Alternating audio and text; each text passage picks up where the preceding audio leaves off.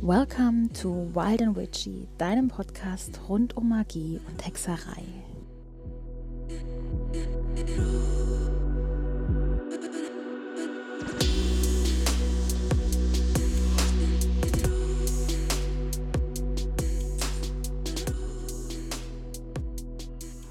Hallo, du wunderbares und magisches Wesen und herzlich willkommen zu einer neuen Folge von Wild and Witchy.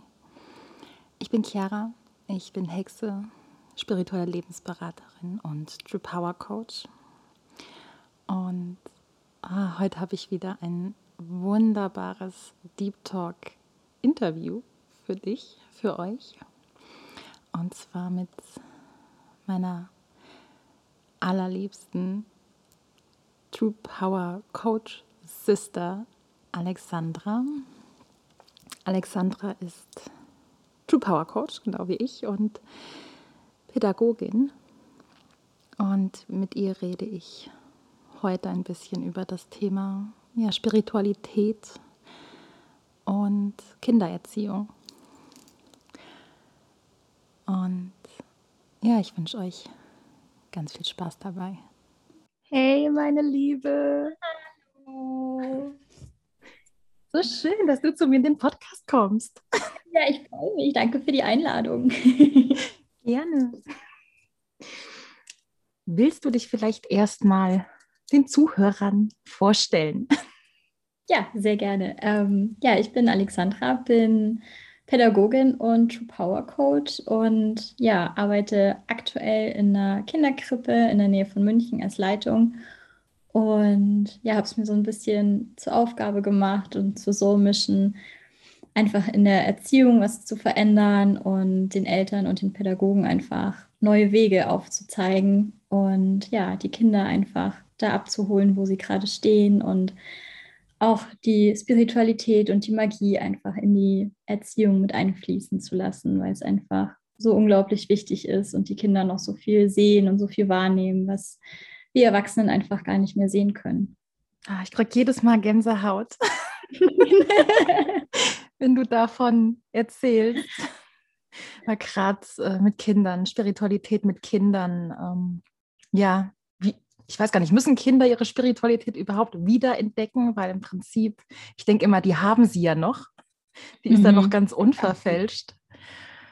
Ähm, wir hatten ja gesagt, genau zu dem Thema wollten wir ja heute ein bisschen Deep Talk halten, Kinder und Spiritualität und vor allen Dingen für all die Mamas und Papas, die hier zuhören die vielleicht noch den ein oder anderen ja, Input bekommen, Tipp bekommen, wie sie mit ihren Kindern dann noch ein bisschen besser umgehen können.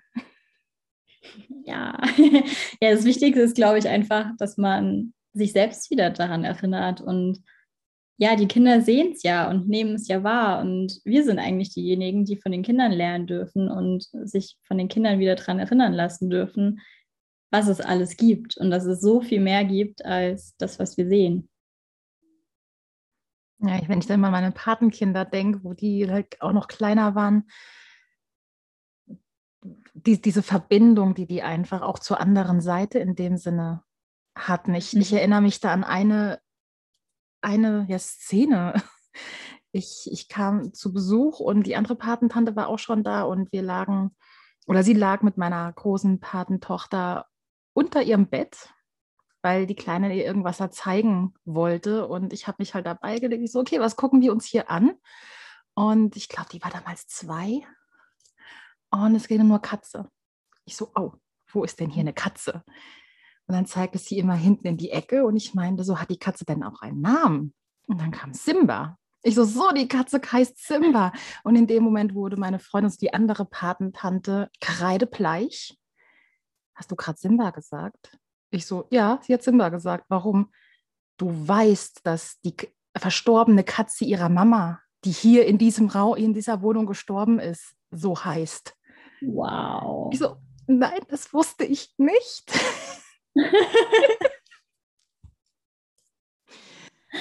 Und das war, so also das ist so am krassesten bei mir wirklich in der Erinnerung. Mhm. Ähm, geblieben, weil da dachte ich also, okay, die, die, Kleine wusste nichts von der Katze, dass es da jemals eine Katze ja. gab und dann auch noch exakt den Namen zu treffen. Das wäre für mich dann auch zu großer Zufall gewesen. Cool.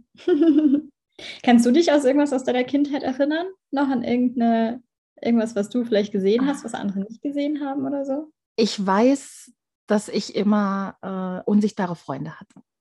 Mhm. Also ich hatte immer, ich, ich war eigentlich schon als Kind eher ein Einzelgänger, aber ich hatte immer auch im Garten, ich hatte immer jemanden zum Spielen. Ich weiß heute nicht mehr, wie die aussahen, ob, ob sie wirklich real waren oder ob es wirklich etwas war, was einfach nur in meinem Kopf, wobei, mhm. um es mit, mit Dumbledores Harry Potter zu sagen, nur weil es in meinem Kopf ist, heißt es nicht, dass es nicht real ist. Richtig. ähm,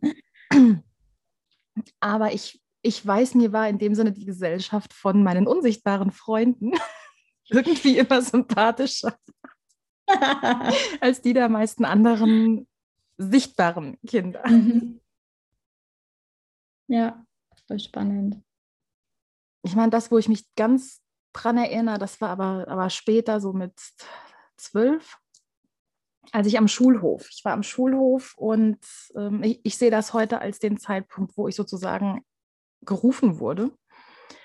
Ähm, ich habe da eine alte Frau gesehen. Und die hat halt zu mir gesagt, du, du musst dich, du bist eine Hexe, du musst dich damit Magie und so, setz dich damit auseinander. Ich habe erst nachher gereiht, dass ich als Einzige die gesehen habe. Wow. Und ich bin heute zu 99,99 Prozent sicher, dass es, dass es Hekate war. Eine der Gottheiten, mit denen ich heute arbeite oder meine mhm. Hauptgottheit, mit der ich arbeite. Und was aber auch erst kam durch eine Invokation, weil ich plötzlich an diese Situation, ich habe diese Situation wieder vor Augen gesehen von damals. Mhm. Und das ist so jetzt das, wo ich mich bewusst in dem Sinne dran erinnere. Mhm. Spannend. Sehr spannend. Ja, ich kann mich als Kind an einen Traum erinnern, also Traum, wo ich halt irgendwie wach geworden bin. Und da war ich aber echt noch ziemlich, ziemlich klein. Und da standen in meinem Zimmer ganz viele Leute. Also mein ganzes Zimmer war irgendwie voll mit Leuten. Und ich hatte halt irgendwie das Gefühl, als würden die mich so begrüßen wollen, weißt du, oder so willkommen heißen mhm. wollen. Und ich bin dann auch aufgestanden und bin so durch die durchgegangen und habe irgendwie jedem mal Hallo gesagt und so. Und habe mich halt so, ja, voll irgendwie willkommen gefühlt einfach. Und das hat mir aber auch nie jemand geglaubt, wenn ich das erzählt habe als Kind so dass da ganz viele Leute um mein Bett standen und irgendwie Hallo gesagt haben.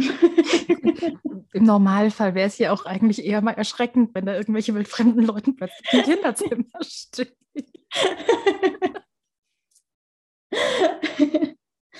ja, ja, und als ich dann ein bisschen älter, also ja, doch schon älter war, da war ich auch, glaube ich, so 14 oder so, würde ich sagen da bin ich auch in München mal in so einen Esoterikladen reingegangen, weil es mich halt irgendwie interessiert hat. Ich weiß, also ich kann dir gar nicht mehr sagen, wie ich drauf gekommen bin. Es war halt irgendwie so ein, so ein Gefühl, dass ich da halt mal reingehen sollte. Ne? Und bin dann da rein und da war auch so eine alte Frau drin und hat dann mit mir geredet und hat mir so ein paar Bücher mitgegeben und hat gemeint, ja, und lest dir die mal durch. Und da ging es halt ganz viel in den Büchern so über Seelenverwandtschaft und Dualseelen und so wow. in diese Richtung.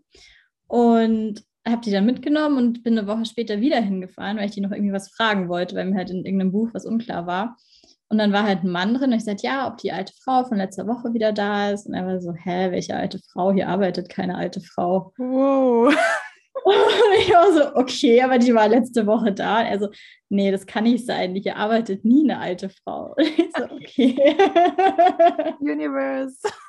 Ja. Die Bücher mussten zu dir. Ja, absolut.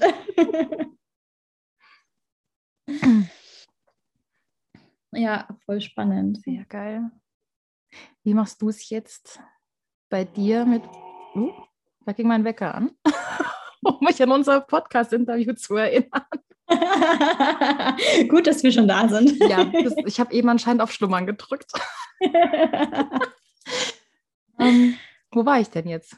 Ach ja, wie, wie machst du es jetzt mit, ähm, mit Kindern, die du jetzt da auch in der Krippe hast? Wie gehst du mhm. da mit denen um, wenn die dir da was erzählen von unsichtbaren mhm. Freunden? Also ich finde es voll wichtig, das halt wirklich wahrzunehmen und halt auch einfach ja nachzufragen. Also ich habe das ganz oft, dass die alle in so eine gleiche Richtung schauen und da ist halt aber nichts. Und dann sage ich immer so, wo schaut ihr denn alle hin? Und ich meine, in der Krippe können die ja jetzt noch nicht so viel sprechen. Ne? Das heißt, es ist halt meistens einfach nur so, da schau und so. Und dann denkt man sich, ja, okay, irgendwas ist da scheinbar, was die halt jetzt sehen, alle, was ich aber nicht sehen kann. Und die Sprache reicht halt aber meistens noch nicht so, um das halt genug zu beschreiben.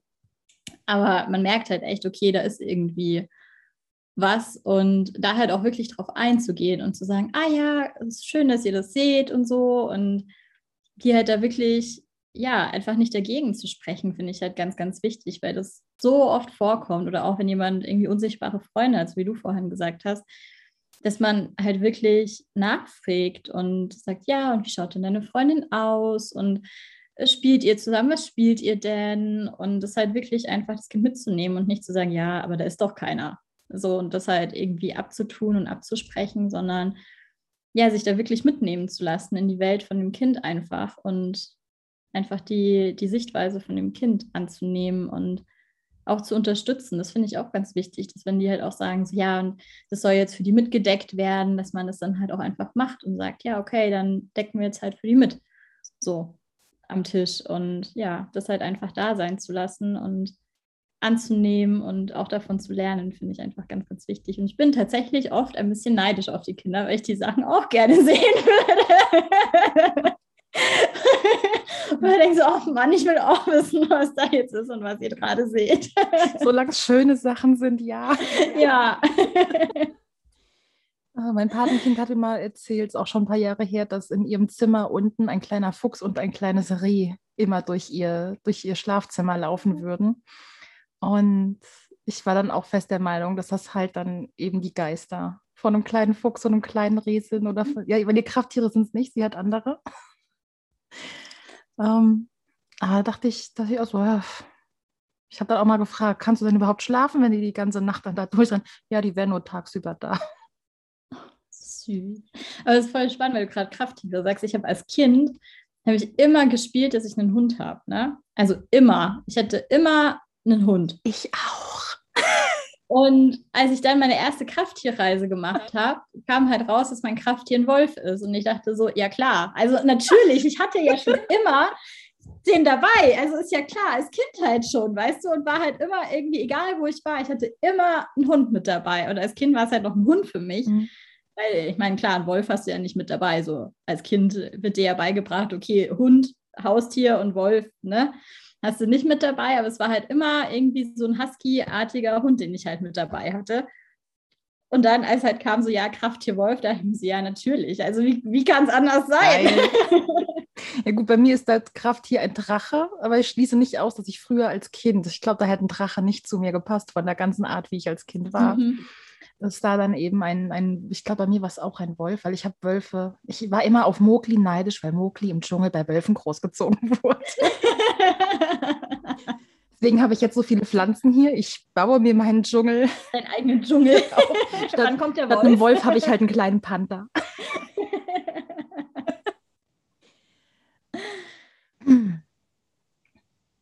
ja, echt voll spannend.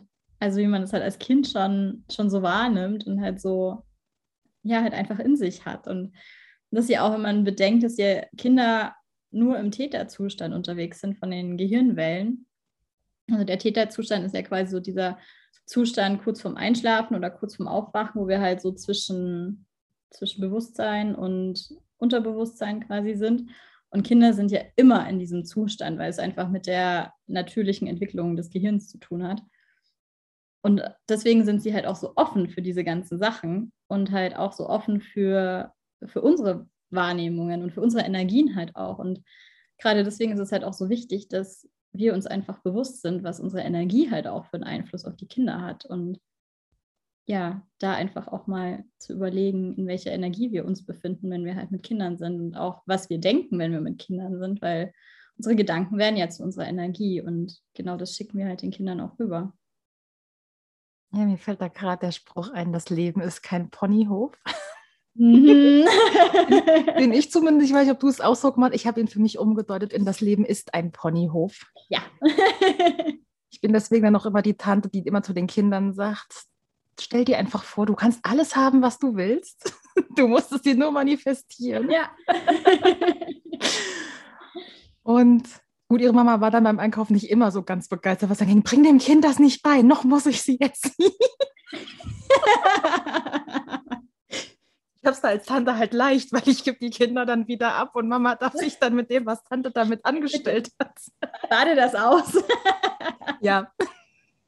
Aber ich glaube, gerade das ist für Eltern mit, gerade in der spirituellen Szene wahrscheinlich auch sehr schwer, diese Mischung zwischen, wie erziehe ich mein Kind frei und, und lasse es eben frei sein, dass es sich komplett entfalten kann und wie weit muss ich es einschränken, damit es eben ja auch eine gewisse Akzeptanz, 15.15 Uhr übrigens, äh, eine gewisse Akzeptanz eben in dieser Gesellschaft hat und auch hiermit klarkommt und nicht vielleicht durch Mobbing und sonst was dann noch irgendwie andere Probleme bekommt. Ja, voll. Also es geht ja auch schon bei so Kleinigkeiten los, wie in welche, ja, in welche Kita gebe ich mein Kind. Also finde ich super schwierig, wenn ich jetzt denke, ich hätte ein Kind und ich müsste mich für eine Kita entscheiden, hätte ich echt Struggle, weil halt so viele einfach in meinen Augen so falsch arbeiten und halt so, ja, einfach schon so dieses Schubladendenken haben und ich mir halt denke, naja, es sind halt Kinder, also die müssen noch früh genug in irgendwelche Schubladen passen. Und eigentlich sollte unser Ziel sein, die halt möglichst gut darauf vorzubereiten, diese Schubladen zu sprengen und nicht sie schon von klein auf in irgendwelche Schubladen reinzupressen, sondern sie halt einfach sein zu lassen.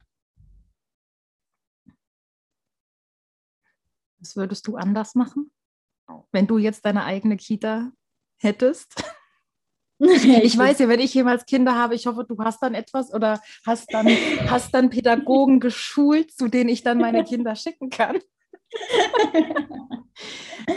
Ich würde alles viel, viel freier machen. Also und viel mehr auf, ja, auf Gemeinschaft und wirklich einfach bewusster machen. Also erst schon mal eben bei den Pädagogen anfangen und bei denen einfach ein Bewusstsein dafür schaffen, was ihre Energie halt macht und dass sie halt auch einfach wirklich achtsam mit ihren Gedanken sind und nicht irgendwie denken so, oh, ey, Kind XY regt mich so auf, weil genau das kommt ja bei dem Kind an. Bei dem Kind kommt dann an, oh, du bist zu viel von der Energie her. Wenn ich aussende zu einem Kind, oh, du regst mich heute auf, dann empfängt das Kind, ich bin zu viel.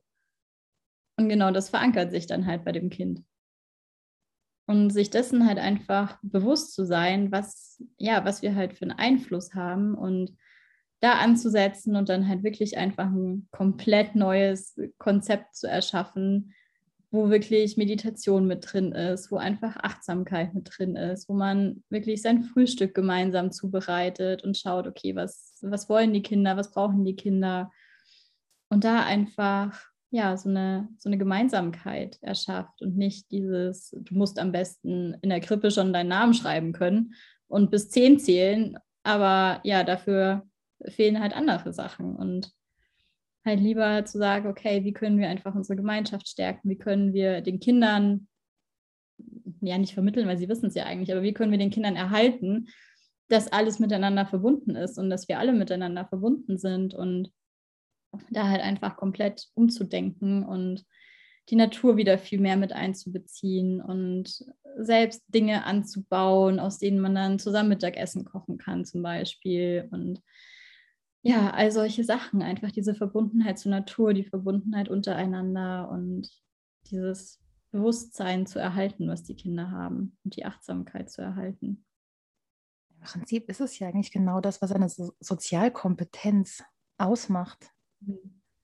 Das finde ich ganz spannend, weil das für mich wäre es selbstverständlich, dass, dass eine Krippe genauso wie eine Schule genauso auszusehen hat, dass man eben als Gemeinschaft etwas tut und, und nicht als Individuum. Dass es halt eben ja. nicht diesen, um diesen Wettkampf geht, ähm, du bist besser, wer ist schlechter und so weiter, ja. sondern eben um die Gemeinschaft, dass man sich gegenseitig hilft. Und gleichzeitig ist es für mich das Normalste der Welt. Das ist mhm. so laufen kann.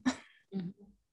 Ja, und halt auch wirklich einfach die Kinder individuell zu sehen. Und ich würde halt auch einfach Human Design mit einfließen lassen und halt wirklich zu gucken, okay, was, was sind die Kinder für Energietypen und was brauchen die halt. Weil die einen brauchen mehr Ruhe und mehr Pause und mehr Zeit für sich und die anderen brauchen die ganze Zeit Action. Und da halt auch wirklich dieses Verständnis zu schaffen, warum ist das eine Kind vielleicht ein Kind, was sich einfach rauszieht und beobachtend an der Seite sitzt und es ist genau das Richtige für das Kind. Es bedeutet nicht, dass es irgendwie falsch ist oder sonstiges, sondern es ist einfach genau die richtige Strategie für das Kind, an der Seite zu sitzen und zu beobachten, was die anderen machen und davon zu lernen. Und für andere Kinder ist das Richtige, möglichst viele Sachen auszuprobieren an einem Tag und möglichst viele verschiedene Dinge zu machen. Und das bedeutet nicht, dass das Kind sich irgendwie nicht konzentrieren kann, sondern dass es halt genau richtig ist für das Kind, weil es genau so lernt. Mir kommen da gerade auch noch introvertierte Phasen. Insgesamt in, introvertierte Kinder im Vergleich zu extrovertierten Kindern ist ja auch immer an, schon mal ganz krass. Aber wir haben ja auch einfach Phasen, diese Phasen, wo wir, ich gehe davon aus, dass Kinder die genauso haben wie Erwachsene.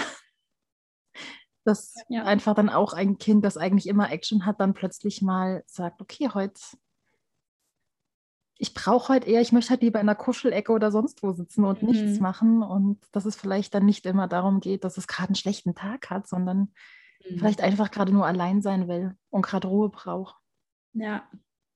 Ja, und oft machen einfach so kleine Dinge schon den Unterschied, ne? Also ich sehe das auch so oft, dass irgendwie, wenn ein Kind hinfällt zum Beispiel und es weint, dass irgendwie Kollegen sagen, ja, war doch gar nicht so schlimm. Und ich mir denke, naja, aber das weißt du ja gar nicht. Also kannst du spüren, was das Kind gerade empfindet. Vielleicht war es für das Kind gerade wirklich schlimm, weil hm. es vielleicht gar nicht, weil es sich wehgetan hat, sondern vielleicht, weil es sich so erschrocken hat oder weil es irgendwie nicht vorbereitet war darauf. Also vielleicht war es wirklich schlimm für das Kind in dem Moment. Und das können wir ja nicht beurteilen, weil wir stecken ja nicht drin in dem Kind. Und da halt wirklich die Gefühle einfach da sein zu lassen und den Kindern auch die Erlaubnis zu geben, zu sagen, hey, du darfst dich jetzt ärgern oder du darfst jetzt traurig sein oder du darfst jetzt wütend sein. Du darfst alles sein und du darfst jede Emotion fühlen und jede Emotion ist auch einfach willkommen, weil sie einfach da sein darf und den Kindern nicht immer irgendwelche Emotionen abzusprechen, weil sie irgendwie in den Augen der Erwachsenen gerade nicht zur Situation passen. Das können wir ja nicht beurteilen, ob es gerade in die Situation von, von dem Kind reinpasst oder nicht, weil wir stecken da ja nicht drin. Mhm. Mir fällt da gerade ein, wir hatten das auch, wir haben es dann irgendwann relativ schnell gelernt, wenn mein Patenkind hingefallen ist. Wir haben uns am Anfang halt ganz typisch Mama und, und äh, Patentanten, erstes Kind in sozusagen der Familie.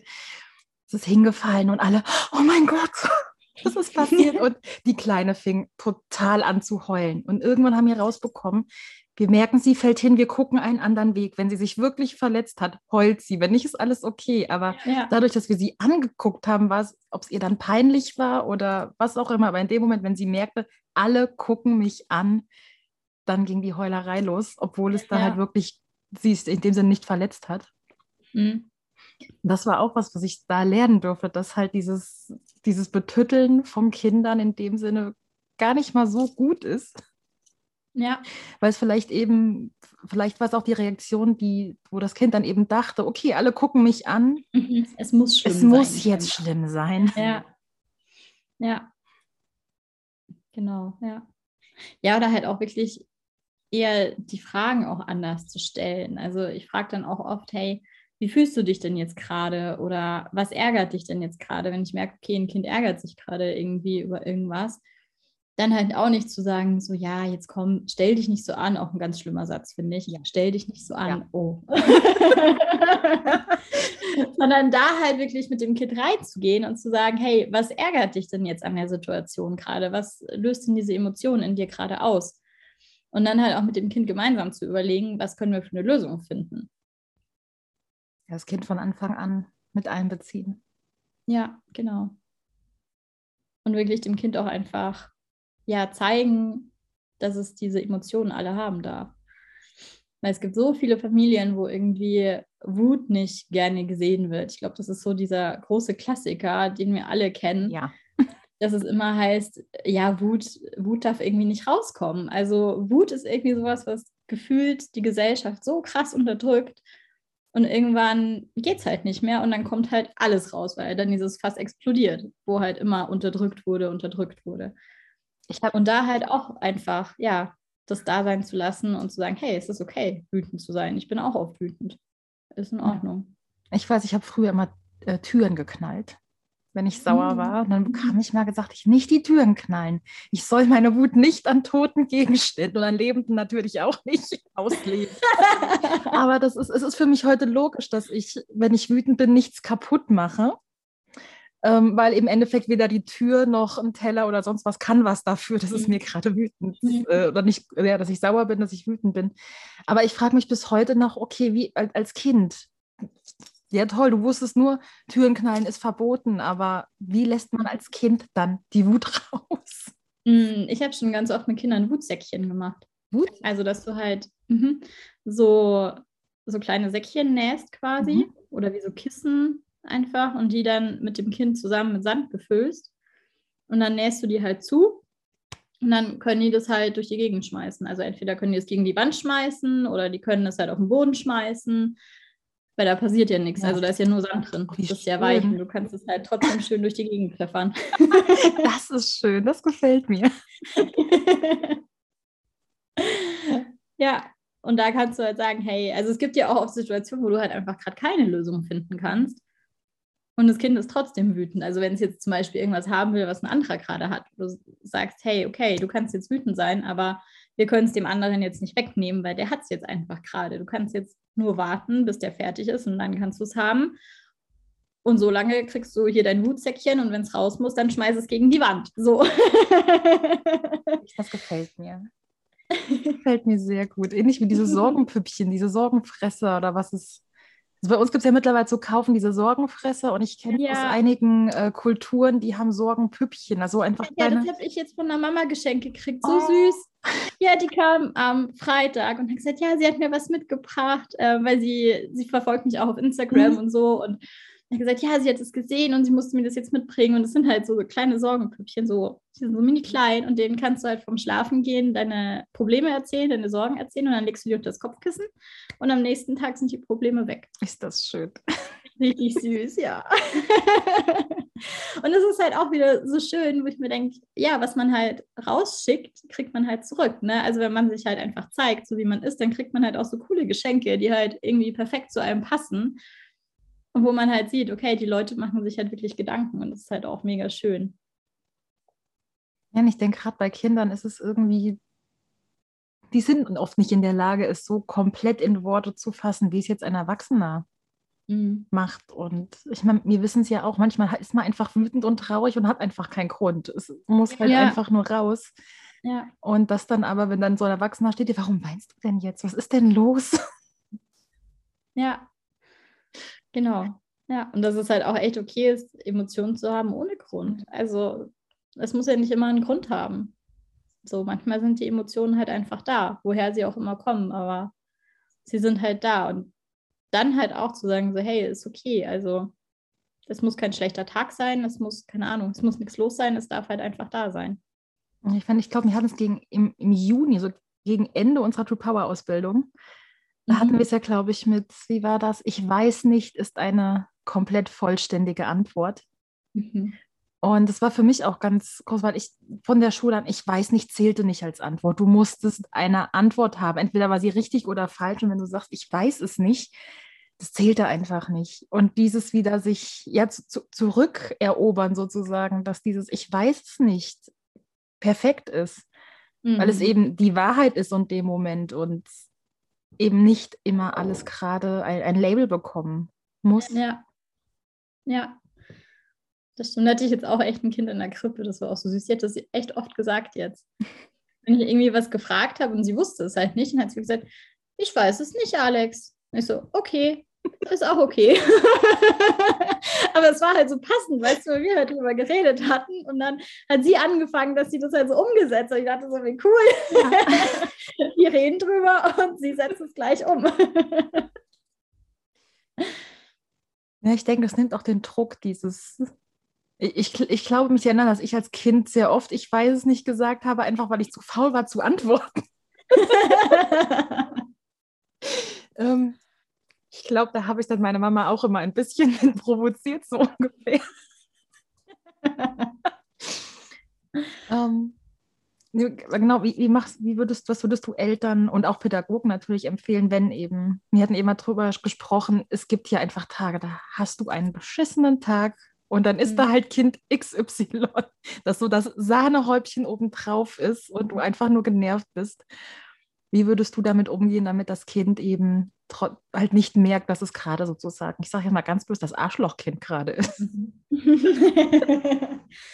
Mm. Ich glaube, da ist es auch voll wichtig, dass man, dass man sich vorher schon reguliert. Also meistens hat der scheiß Tag, den man hat, ja nichts mit den Kindern zu tun, sondern der fängt ja aus irgendeinem anderen Grund an. Und sich dessen vorher schon bewusst zu sein, wenn man merkt, okay, irgendwie ist gerade ne, irgendwas los, irgendwas ist nicht so richtig im Balance. Und was ich mir echt angewöhnt habe, ist mir jetzt halt bewusst zu machen, dass, dass ich ja wählen kann. Entweder gehe ich jetzt diesen Weg von, okay, ich habe einen scheiß Tag und ich steigere mich da jetzt rein. Und dann wird der Tag aber garantiert noch schlimmer, weil das, was ich halt aussende, kriege ich ja auch zurück. Oder ich sage, hey, okay, der Tag heute ist vielleicht eine Herausforderung, aber ich mache jetzt das Beste draus. Und dann sende ich eine komplett andere Energie raus, als wie wenn ich mich reinsteigere, dass ich jetzt einen scheiß Tag habe. Und ich nehme da als Beispiel immer, dass wenn Eltern, wenn es Eltern in der Früh irgendwie eilig haben und es ist vielleicht irgendwie schon irgendwas schiefgelaufen in der Früh und die steigern sich dann da rein. So dieses, ah, wir müssen jetzt aber und jetzt mach doch mal und so. Und du kannst dir sicher sein, dass die Kinder dann komplett querschießen, weil die das ja spüren, dass die Eltern einfach in dieser in dieser negativen Energie sind und das auch ausstrahlen und die Kinder das ja noch mal mehr aufnehmen und oft mit diesen negativen Energien halt gar nicht umgehen können und dann natürlich halt komplett ausbrechen. Und sich dann halt wirklich irgendwie einen Moment einfach zu nehmen, einmal durchzuatmen und sich bewusst zu machen, dass man halt diese Wahl hat zwischen, okay, gehe ich jetzt diesen alten Weg von, es ist ein scheiß Tag und es bleibt ein scheiß Tag, oder gehe ich diesen Weg von, okay, es war jetzt irgendwas nicht so, wie ich es mir vorgestellt habe. Ich nehme die Herausforderung an und bin aber im Vertrauen, dass der Tag besser wird. Und ich glaube, dass das halt so dieser, dieser Keypoint ist. Und wenn man halt wirklich in der Arbeit merkt, so, okay, mich triggert gerade irgendwas komplett, sich dann halt auch einfach kurz rauszunehmen, einmal durchzuatmen, das kurz da sein zu lassen und halt dann aber auch wieder gehen zu lassen und sich da nicht reinzusteigern. Und sich halt bewusst diese Auszeit dann auch zu nehmen und zu sagen, hey, ich gehe mal schnell auf Toilette oder keine Ahnung und da einfach kurz für sich zu sein, durchzuatmen und sich halt wieder irgendwie in Balance zu bringen und sich halt bewusst zu machen, dass ja die Kinder nichts dafür können, sondern die Kinder ja nur die Energie aufnehmen, die wir halt gerade ausstrahlen und uns die widerspiegeln. Ja, im Endeffekt also wieder für jeden ja, bewusst erstmal wieder zu lernen, was sind gerade meine Emotionen. Also wirklich, wie du es eben schon gesagt hast, in dem Sinn dann bei Pädagogen und auch Eltern anfangen. Ja. Ja, weil Kinder sind im Endeffekt nur Spiegel für uns. So, die schicken uns halt das zurück, was wir aussenden. Im Prinzip. Und ja. Also ich merke das auch selber, wenn ich irgendwie einen Tag habe, wo ich ein bisschen aufgeregt bin oder aufgedreht bin, weil irgendwie was ist oder weil ich merke, so, hm, keine Ahnung, irgendwie bin ich heute auch nicht so ganz auf der Höhe, dann sind die Kinder in 90 Prozent der Fälle auch viel lauter und viel aufgedrehter als sonst, weil die das halt natürlich aufnehmen von mir, dass da gerade irgendwas nicht so ist, wie sie es halt eigentlich gewohnt sind. Und dann sich halt bewusst zu machen, okay, entweder lässt man es halt einfach so sein und man sagt halt, okay, wir regulieren es so, indem wir, keine Ahnung, zusammen rausgehen, weil es mir gut tut, den Kindern tut es gut. Wir gehen auf den Feldweg und rennen einfach alle zusammen eine Runde. Oder halt zu sagen, okay, kann ich mich jetzt halt selbst in meiner Energie regulieren und die halt in mir wieder umdrehen, damit es halt auch wieder eine andere Ausstrahlung kriegt. Und diese zwei Möglichkeiten hat man halt einfach zu sagen, okay, handeln wir das gemeinsam und machen gemeinsam irgendwas, um uns alle wieder irgendwie zu grounden oder reicht es, wenn ich bei mir schaue und halt die anderen dadurch mitnehmen. Das ist auch ein spannender Punkt, weil mein Gedanke war im Vorfeld, wenn es mir einfach schlecht geht, ist es klar, dass die, die, die Kinder sind nicht lauter als sonst. Es hört sich für mich nur so an. Das wäre im mhm. Vorfeld mein Gedanke gewesen, aber klar, wenn die Kinder Spiegel sind und die, die sind einfach empfindlicher in dem Sinne, was halt Frequenzen angeht, ja. Ähm, dass sie dann natürlich dann doch lauter sind und es nicht nur eine Einbildung ist. Ja. Nee, also es ist wirklich so, dass sie sind auch wilder dann zum Teil. Also das merkt man schon auch, dass sie dann halt viel mehr durch die Gegend rennen und viel mehr Sachen machen, die sie halt nicht machen sollen, als wie wenn ich halt einfach merke, okay, ich bin heute gegroundet, dann sind die auch entspannt.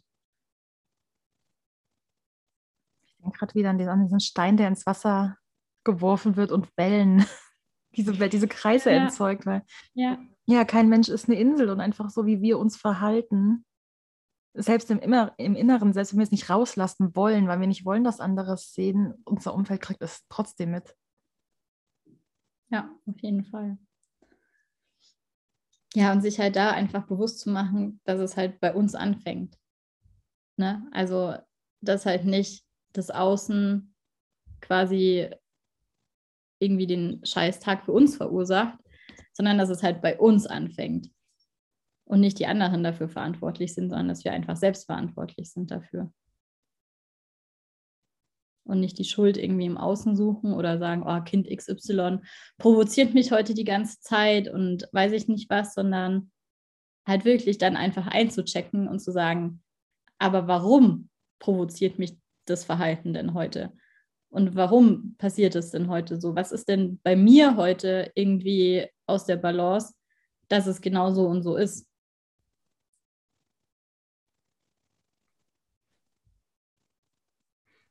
Hast du, fällt mir gerade ein, weil ich jetzt bei mir in, bei den Hexis einige Mamis habe, die von denen halt immer kommt, ach, ich will meditieren und ich kann nicht meditieren, ich habe nicht die Zeit, weil meine Kinder.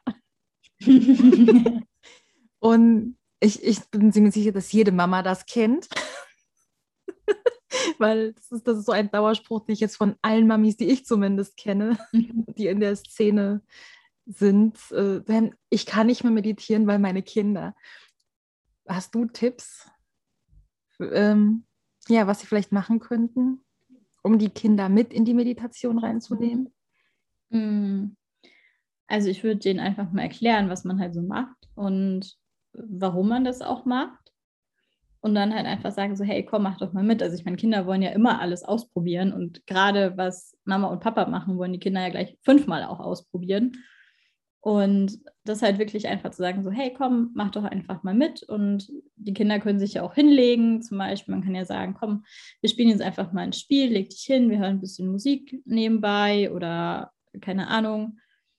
Und ja, die dann einfach mitzunehmen. Und hinterher würde ich die Kinder halt auch fragen, was die, ob die was gesehen haben, ob sie irgendwie was wahrgenommen haben. Und da halt wirklich mit den Kindern zusammen dann irgendwie ja zu exploren, was sie, was sie wahrgenommen haben. Ich glaube, das kann mega spannend sein, wenn du halt mit Kindern zusammen meditierst, was die halt sehen und was sie wahrnehmen und was sie empfinden und wie es für die halt einfach ist.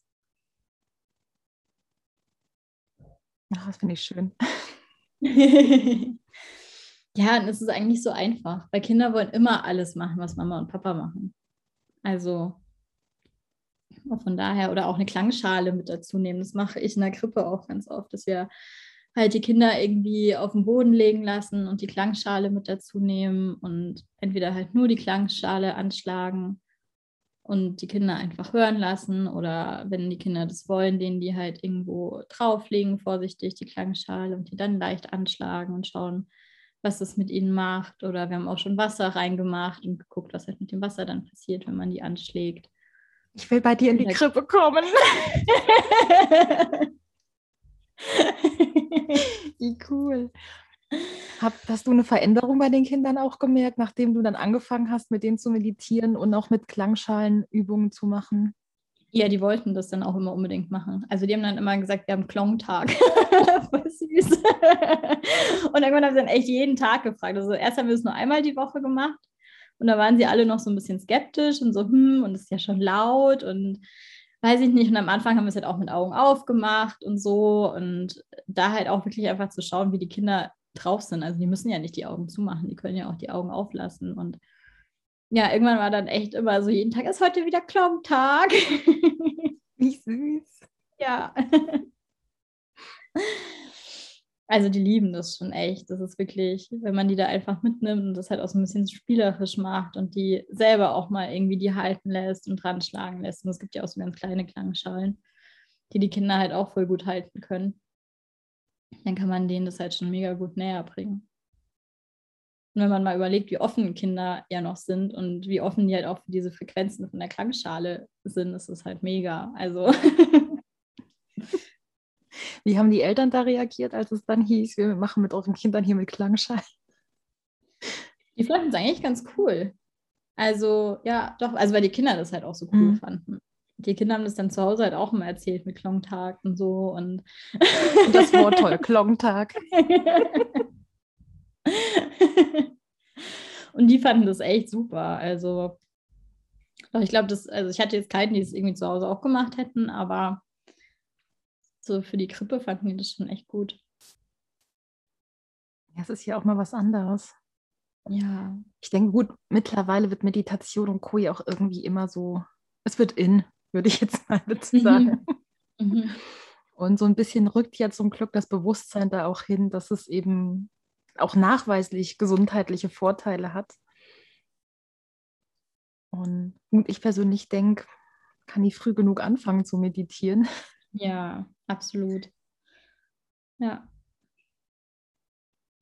Ja, und man kann alles spielerisch machen für die Kinder. Also die sind ja eh so offen und so neugierig und wollen immer alles ausprobieren. Da gibt es echt so viel. Und auch wenn man irgendwie so geführte Meditationen kannst du auch mit den Kindern voll gut machen. Also geführte Traumreisen habe ich im Kindergarten auch schon gemacht. Dass ich mir halt selbst so eine Traumreise ausgedacht habe und die sich dann hingelegt haben und dann irgendwie Vogelgezwitscher im Hintergrund war und dann kam irgendwie so ein Schmetterling und dann habe ich so Schmetterlinge gebastelt und habe die den halt auf die Hand gesetzt, sodass wenn die aufgewacht sind, hatten ja so ein Schmetterling auf ihrer Hand sitzen. Oh. Weil das halt in der Geschichte vorkam, dass sich der Schmetterling auf die Hand gesetzt hat. Und dann kannst du halt auch so viel coole Sachen machen mit den Kindern und die sind da auch echt offen dafür. Also einfach so als Ruheinsel halt auch im Alltag und ja, gerade diese Achtsamkeit halt auch einfach schon so früh zu fördern, damit sie das halt behalten. Und es wäre auch eigentlich so wichtig, das halt in der Schule auch zu machen. Einfach so ein paar Auszeiten für die Kinder, um die halt wieder irgendwie bei sich ankommen zu lassen und vom Außen wieder nach innen zu holen. Ja, gerade weil der Rest eben diese Leistung, mm. diese Leistung ist, die ja da erbracht werden muss. Und da, wenn ich dann ja. dran denke, gut, Sport, zwei Stunden Sport in der Woche, für mich war es ja immer der Horror pur. Oh ja, für mich auch. Boah, ich habe es gehasst. Aber ich glaube, so Meditation und Kurs, ich, ich weiß, ich war ja nachher, ich habe mein Abi ja in, in Kunst gemacht. Ich war auf einer Kunstschule für mein Abi mhm. und wir hatten da, ähm, wie hieß es denn da? Im Endeffekt war es irgendwie wie Ausdruckstanz, also das, was man auch in der Waldorfschule macht, mit seinem Namen tanzen. Wir, wir, cool. wir haben noch nie unseren Namen getanzt. Für uns wurde Musik abgespielt und wir bekamen dann ähm, von unserem Lehrer, wir mussten im Kreis laufen und dann ging es, okay, und jetzt seid ihr Marilyn Monroe und mussten auf, auf 10 Zentimeter hacken und mussten dann da rumstöckeln und dann, und dann hing es, okay, jetzt ist euch der rechte äh, Absatz abgebrochen. und dann ähm, das war in dem Sinn irgendwie was auf Sport und ähm, das, das, war für mich danach halt, das war cool. Wir hatten alle was zu lachen, wir waren körperlich ausgelastet damit. Mhm. Mhm. Wir hatten das jetzt auch eine Zeit lang in der Krippe, dass wir, also wir haben bis 8.30 Uhr Bringzeit, also um 8.30 Uhr müssen alle Kinder da sein und dann gibt es halt eigentlich Frühstück. Und wir hatten jetzt echt mal so eine Phase, wo wir, wenn alle da waren, haben wir erstmal eine Runde getanzt und haben wir, ah, wie, wie heißt denn dieses eine Lied, ich weiß es jetzt gar nicht mehr. Das war jetzt eine Zeit lang voll in, ich weiß nicht mehr, wie es heißt. Und die Kinder wollten es immer hören. Jerusalema. Ich weiß nicht, ob du das kennst. Das war irgendwie jetzt hier so voll in, irgendwie so bei den großen Geschwistern halt. Und irgendeiner hat es dann mal reingebracht und dann gemeint, ja, er will das anhören und so. Und dann haben wir das echt eine Zeit lang jetzt immer vom Frühstück gehört und dann vom Frühstück erstmal noch eine Runde getanzt auf dieses Lied. und sind dann erst frühstücken gegangen. Das war halt auch mega cool, so mit Tanzen in den Tag zu starten. Das ist halt auch echt cool. Ja, da ist die Laune auch gerade besser. Ja, voll. Und die Kinder sind halt echt einmal noch bewegt und dann sitzen sie beim Frühstück ja eh wieder lang genug. Also das ist echt, war echt cool, ja. Ach, das ist auch ein schönes, das gefällt mir. So ein schönes Morgenritual. Mhm. Dann auch vor dem Frühstück wird erstmal getanzt. Ja. ich will definitiv Kind bei dir in der Krippe sein.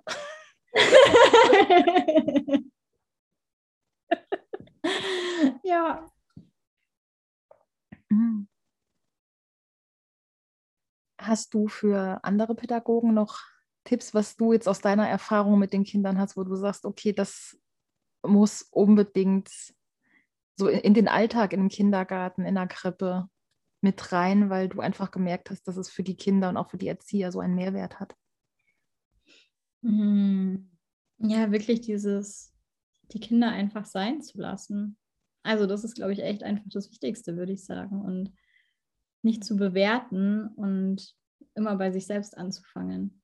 Also es klingt immer so einfach, aber ich glaube, für die meisten ist es halt echt so eine riesen Herausforderung, bei sich selbst anzufangen. Aber ja, das war für mich halt echt so dieser Schlüssel und halt zu verstehen, dass ich halt nur das zurückbekomme, was ich halt rausschicke. Und ja, das war so dieser große Schlüssel bei mir irgendwie. Und sich halt wirklich auch aus Situationen rauszunehmen als Pädagoge. Also wenn man halt merkt, okay, irgendwie wird mir das mit dem Kind jetzt gerade zu viel oder irgendwie diese Situation wird mir jetzt gerade zu viel, dann halt wirklich auch erstens ehrlich zu sich selbst zu sein und auch ehrlich zu seinen Kollegen zu sein und zu sagen, hey, ich brauche jetzt einfach mal kurz irgendwie fünf Minuten auf Toilette oder in einem anderen Raum, um einmal kurz durchzuatmen, weil es ist gerade zu viel für mich. Und sich das dann halt auch zu nehmen und sich das einzugestehen und dann halt einfach wieder bewusster zurückzukommen und die Situation halt anders angehen zu können. Ich glaube, das ist so das Hauptproblem oder diese vermeintliche Schwäche, mhm.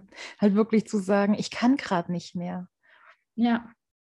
Dass das halt eben ja, normal ist, weil wir sind keine Roboter, wir können nicht 24-7 äh, einfach nur funktionieren.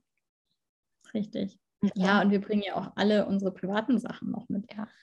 Ne? Also das darf man halt auch nicht vergessen. Wir sind ja auch nur Menschen und wir legen ja unser Privatleben nicht ab, nur weil wir jetzt durch die Tür von der Arbeit gehen, sondern es ist ja trotzdem mit dabei und es gibt ja trotzdem Dinge, die uns irgendwie beschäftigen und die uns auch irgendwie in der Arbeit beschäftigen, obwohl sie halt aus dem Privatleben vielleicht sind. Und ja, sich das halt auch bewusst zu machen und einzugestehen und das halt auch da sein zu lassen. Und ich sage immer, es ist halt wichtig, auch zu kommunizieren und halt auch mit den Kollegen einfach dieses Verständnis zu schaffen und zu sagen, hey, irgendwie bei mir privat, man muss es ja nicht groß ausschmücken. Es reicht ja, wenn man sagt, hey, ist gerade viel los.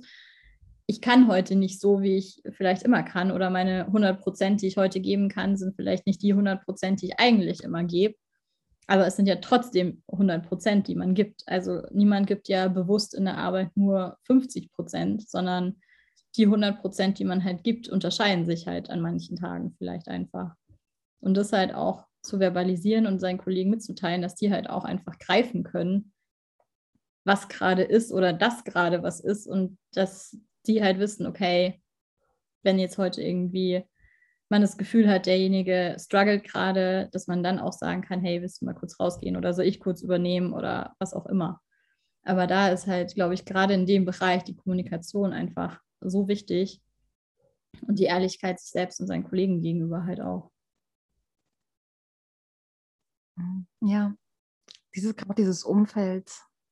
Und das funktioniert dann ja nur in der Gemeinschaft dann wieder, dann von allen Kollegen mhm. und auch vom, von dem Chef oder der Chefin.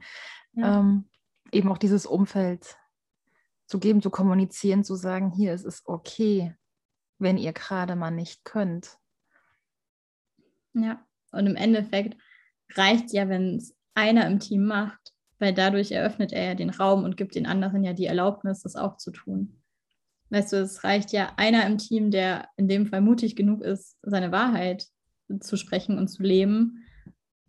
Und der gibt ja in dem Moment allen anderen auch die Erlaubnis dafür, indem sich einer verletzlich zeigt und sich einer mal schwach zeigt, können es die anderen auch.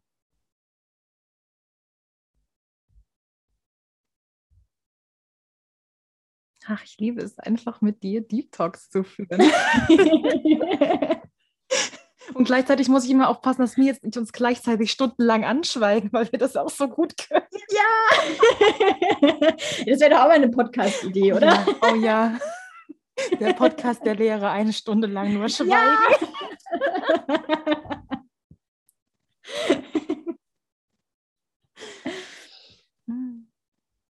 Hast du noch irgendwas, was dir noch, was du jetzt gerade sagst, das muss unbedingt noch in diesen Podcast rein, das muss erzählt werden? Nee, ich glaube, wir haben ein Full Circle. Alles erzählt, ja. Wenn irgendjemand Fragen hat, dann darf er sehr gerne auf mich zukommen. Ja, unbedingt. Ich äh, werde deinen Instagram-Account auf jeden Fall verlinken in den Show Notes. Für all die Mamis und Papis und Pädagogen da draußen. Sehr gerne, immer her mit den Fragen ja. oder Problemen oder Herausforderungen, was auch immer. Ja, dann bedanke ich mich erstmal, dass du da warst. Vielen, vielen Dank für deine Einladung. Es war sehr schön, wie immer. Ja, wir müssen demnächst unbedingt, wir müssen noch mal ein Insta-Live machen, ne? Ja, das war auch so schön. unbedingt. Ja.